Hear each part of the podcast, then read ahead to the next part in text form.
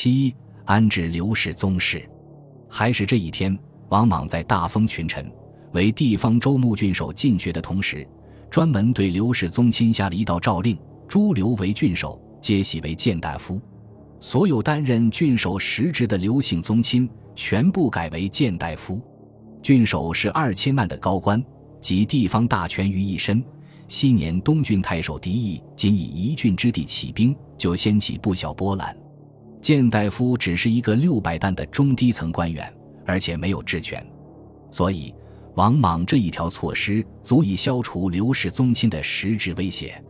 在当时人的历史视野里，还从来没有过处置庞大前朝宗亲的先例。秦没有分封，地方上没有宗亲，周是缓缓颓败的。也不涉及类似问题，王莽开了先例。他对刘氏宗亲的态度，总的来说复杂而含混，心存不安，着意打压，又故作宽容。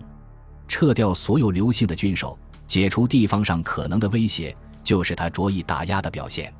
但王莽对汉室宗庙表达了极高的敬意，他下诏说：“我是在高帝庙里，高皇帝的灵前受禅，这个恩情绝对不能忘。今后。”虽然汉室的宗庙祭祀降格到定安公国，但毕竟汉帝陵都在京师附近，长安城内现有的陵园、庙寝等继续保留和祭祀。我每年九月还要亲自到高、远、城、平这四个庙里祭祀。以往由汉宗正管理的宗室人员，改由京兆大尹管理，不得降低原有待遇。各地的州牧主官要多慰问。免得有人趁着禅代之机欺负他们。平心而论，王莽的做法是存有温情，亦合乎以理的。后世改朝换代，能够优待前朝宗亲的委实不多。王莽的时代是帝制初期，人们还残留着三代以来的观念，把曾经的皇族或王族看作古圣王的后裔，具有一定的神圣色彩，也就没有屠杀的念头。再就是到了帝制末期。清帝退位，走向共和，各族群已是国民而非敌寇，也不会杀戮，所以民国政府也对清室予以优待。在这一头一尾之间，能优待前朝的屈指可数。曹魏受禅后，参照王莽的做法安置汉献帝，还算宽容。南朝齐与梁，隋与唐，皇室凭着还是亲戚，仍然不吝杀戮，其余大都是赶尽杀绝，斩草除根。如朱温对唐皇室尽支的屠杀，清初对明宗室的追杀已是常态。能够多少在政策上相对优待的，也就是赵宋对后周了。此外，王莽笃信灾异、祥瑞、福命、谶纬、验圣之类，除了上述安排，在剥夺实权和保持待遇之外，他格外关注另一个点：汉朝的象征之物，包括能够唤起人们旧日记忆的物品。早在居舍期间，王莽曾主持一次货币制度改革，铸造了两种刀币，一种是契刀，面值五百个五铢钱；一种是金错刀，面值五千个五铢钱。这金错刀是中国历史上唯一的错金货币，很是精美。但是史建国之后，王莽却说：“刘这个字里有卯金刀，刀币就是金刀。”于是把刀币废除了。至于卯。汉朝人习惯佩戴一种饰品，叫做钢矛。最早大概是桃木所制以辟邪，后来用白玉、象牙、黄金之类来做。西汉后期，钢矛常常和形制相似的眼矛凑成一对佩戴，用来辟邪驱鬼。钢矛主要用来防病，眼矛用来驱病。王莽认为矛字对新朝不及，从此禁止佩戴这种象征物，看似荒诞不经。其实，在政治文化中屡见不鲜。清朝的文字狱仍然遵循这种逻辑，把政治予以象征化，也的确是中国古代政治文化的一个特征，塑造了古代中国人在生活中泛政治化的倾向。所以，到了东汉，中兴的刘氏皇族不仅恢复了双卯，还要求大臣必须佩戴，这与王莽的禁止佩戴是一体两面。尽管如此。大多数刘氏宗亲对王莽的安排应是满意的。作为前朝余孽，不仅没有被清算，而且待遇不减，足以被笼络。但仍有极少数刘氏贵族心怀不满。这一年的四月，原汉胶东王子徐襄侯刘快纠集了数千人在当地起兵。刘快的兄长刘殷是继任的胶东王，封邑在即墨。王莽即位后，他刚刚被降格为服从公爵，封邑没有变化。刘快很可能在起兵前找兄长商量过，但刘殷没有同意，所以刘快起兵后竟然先攻打即墨。这大概因为即墨是胶东的大城，又是刘氏封国，打下来可以扩充势力。结果，刘殷紧闭城门，而且亲自相助在即墨的新朝官员自首。即墨的官民对刘快的义兵也很不欢迎，将其击败。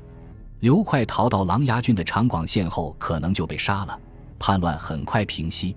王莽知道后很是欣慰，只捕杀了刘快的近亲。其他人概不追究，给平叛的死难者发放抚恤金，每人万钱之多。刘殷因为忠诚，公国被扩充到方圆百里，十亿万户，规格和定安公国一样。真定国的宗室刘都等人也密谋发兵，尚未起事被发觉，参与者悉数被杀。凌乡侯刘增、福恩侯刘贵等宗室也先后起兵，无一例外都迅速失败。成为刘氏宗亲武力繁莽的夕阳残照，零散星光。作为一个阶层和势力的刘氏宗亲，对王莽确实已没有直接威胁。绝大多数臣民对汉朝的灭亡也没有多少哀伤痛惜，人心思汉在这个时候是不存在的。但是打着刘氏旗号、别有企图的人反而多了起来。就在刘快起兵失败不久，长安城的大街上。有个疯女人在街头大声喊：“高皇帝大怒，去归我国，不者九月必杀汝。”她就像被刘邦附身一样，喊的是要王莽速归还我国，不然到了九月必然弄死你。他一边走一边喊：“哪里人多去哪里。”很快就被官家发现捉拿，事情也迅速禀报给了王莽。一番审讯，只知道这个疯女人名字叫毕。既没人指使，也没有必杀汝的能力，看起来就是普通的疯子。但王莽靠祥瑞起家，尤为忌惮灾异，他心中大概会想：这不就是灾异吗？因此很不愉快，杀掉了这个女人。查办这个案子的掌寇大夫陈诚引咎辞职。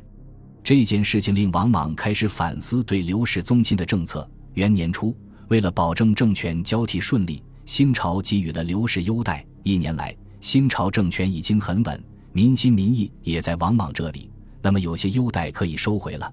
这不仅能够进一步消除刘氏宗亲的威胁，更重要的是避免有人总是拿刘氏和汉氏做文章。汉室宗亲里，原来的诸侯王们最为显眼，他们现在都是公爵，地位很高，也就容易被利用或是蛊惑。这些人总数不多，大概是二十二个。打击一下也不会引起刘氏宗亲的反弹，王莽就逼迫刘氏公爵主动献出印绶，放弃爵位，自愿为民。果然，到了始建国二年（公元十年）初，这二十几个曾经的王，除了广阳王刘嘉、鲁王刘敏和中山王刘成都，因献过福命神瑞，被封为新朝的侯爵，其他诸王没有一个提出异议。与此同时，王莽对周边的藩属国也进行降格，把西域、西南的国王们降为侯，收回了汉朝册封匈奴的喜，换成章，导致周边各国对新朝的叛乱。原本和平的周边环境因为礼仪上的冲突而终结，战争开始了。在西域，情况尤其复杂。西域都护旦亲紧张地盯着西域诸国与匈奴的暗通款曲。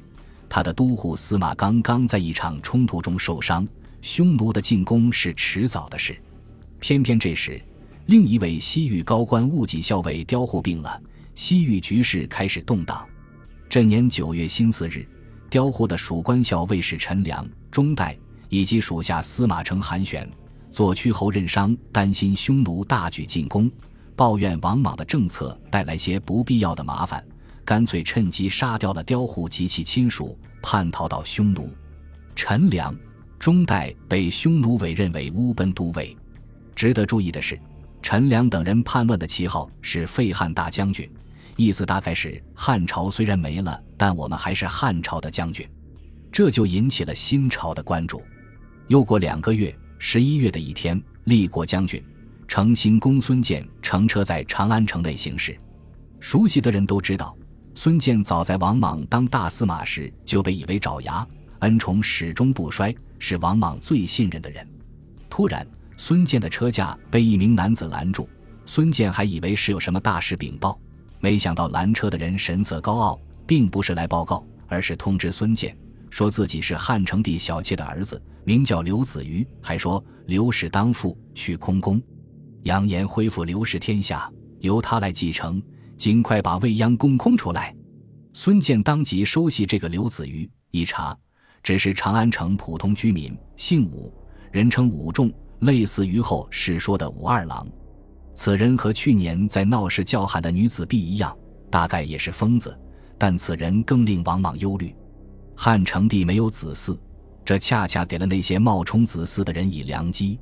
伪继承人这种事，从秦末的诈称公子扶苏到汉昭帝时的伪魏太子，并不鲜见，每次都是重要的政治事件。古代没有 DNA 检测技术，自称的继承人如果被广泛承认，假的也是真的；不被承认，真的也会是假的。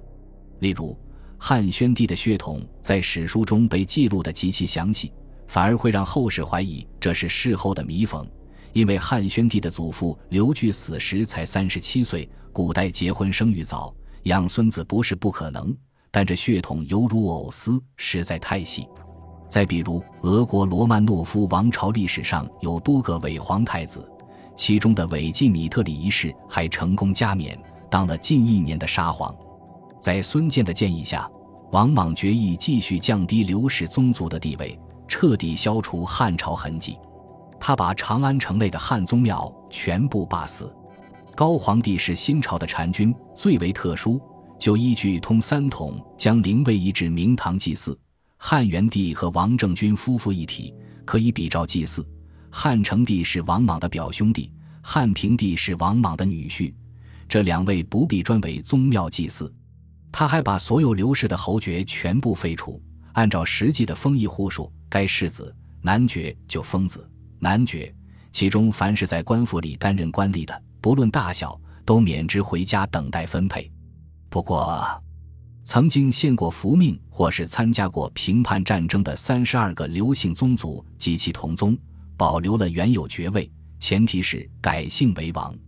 例外中的例外是刘歆，他现在是王莽的亲家，女儿刘英嫁给了王莽的儿子王林，所以不宜改姓。以免违背同姓不婚的惯例，刘姓宗室的安置，王莽花了将近两年时间，至此才告完成。这些事情，王政君应该不太清楚，因为自从史建国之后，他的身边除了服侍人员，几乎没有刘氏家族的成员能够像从前那样平通及出入长乐宫了。当然。这些政策的变动，对大多数早已降为普通臣民的刘姓宗室后裔来说，没有什么影响。比如刘秀，他这一年刚刚五岁，对发生的一切还茫然无知。本集播放完毕，感谢您的收听，喜欢请订阅加关注，主页有更多精彩内容。